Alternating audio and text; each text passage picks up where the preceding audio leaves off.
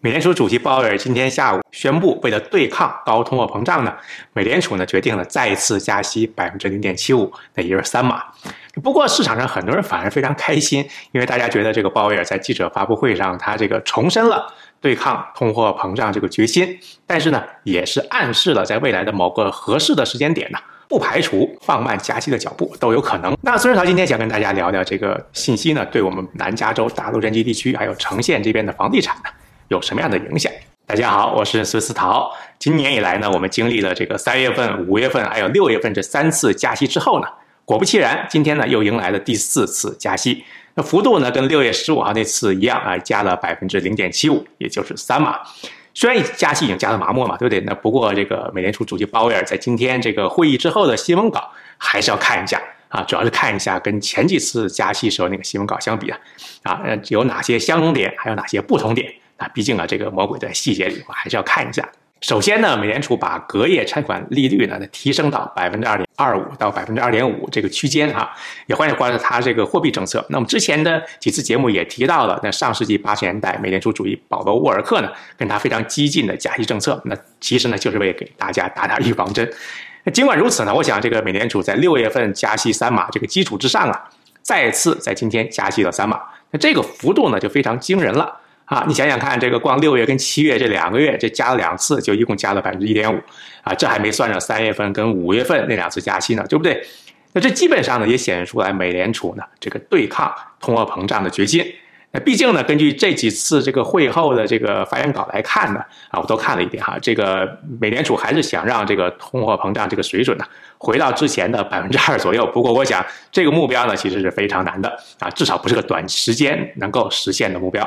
那第二点呢，鲍威尔提到了这个经济指标显示啊，这个美国近期这个支出就 spending，还有这个生产，还有就是这个 production 都在走软啊。那当然，尽管如此啊，这个失业率还是非常非常低。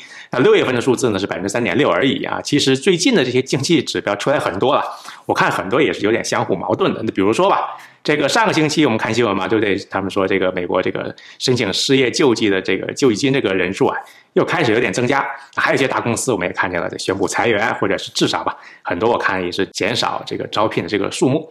那还有一些房地产公司，我听说也是在裁员哈。我看这个美联储为了抵御通货膨胀，就这么加息加了这么多。早晚呢会对经济呢造成一定的影响。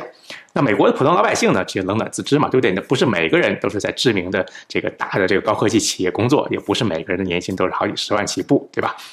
那整个经济的大环境如此呢，那普通人花钱呢就会变得更加小心。第三点呢，就会按计划呀，在九月份呢，美联储要加速这个缩表。美联储现在这个资产负债表上面有九个 trillion，有九万亿美元啊，这么大一个规模。那鲍威尔今天说，他把这个 MBS，也就抵押贷款证券呢，这每个月的缩减上限提高到三百五十亿美元啊，还有这个国债的每个月的这个缩减的上限呢，是到六百亿美元。那么之前的节目也介绍过的，美联储这种量化紧缩呢，也不是一个短时间能够达成目标的，但是呢，给市场上带来的压力呢，却是真实存在的。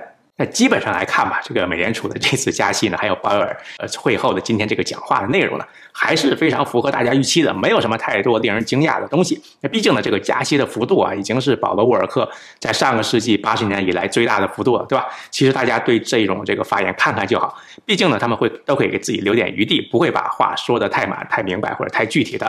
但这呢，就让大家更加关注下一次美联储开会，也就是九月下旬的那一次会议呢。我觉得到时候，呃，会不会加息呢？啊，还是要看当时的这个经济数据，啊，要看到时候这个通货膨胀会不会有改善，失业率会不会增加，那美国经济呢会不会陷入衰退，那都是问题。那到时候呢，啊，如果还是要加息的话，加息的力度有多大？是放缓还是加速？我们都是要看的。那聊完美国经济的大环境和政策面这些影响呢，我们一起看看美国这个房地产。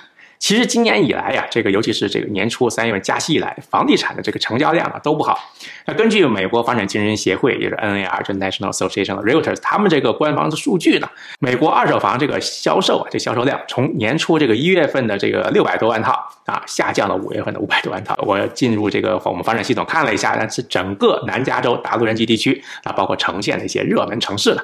市场上在售这个房子呢，在市场上的天数都大大增加了，那也有一些下调了他们的这价格啊，普遍的反应吧，现在这个杀价呢也变得相对以前容易了很多。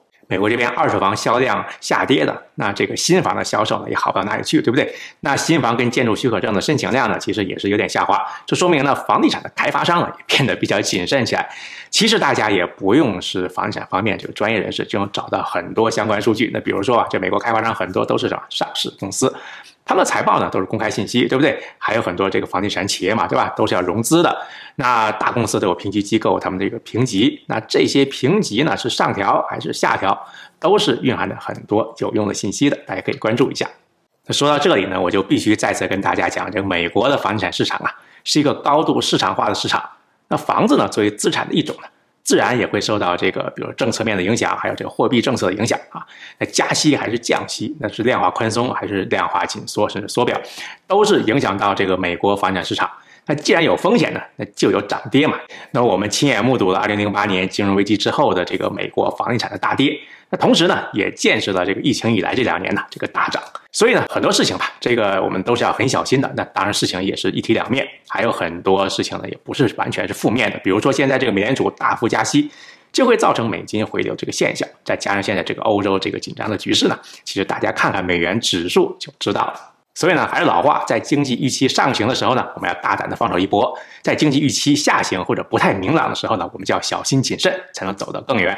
那今天我们就聊到这里啊！如果您喜欢我们的节目，请您订阅并分享我们的频道。我是孙思桃，我们下次再见。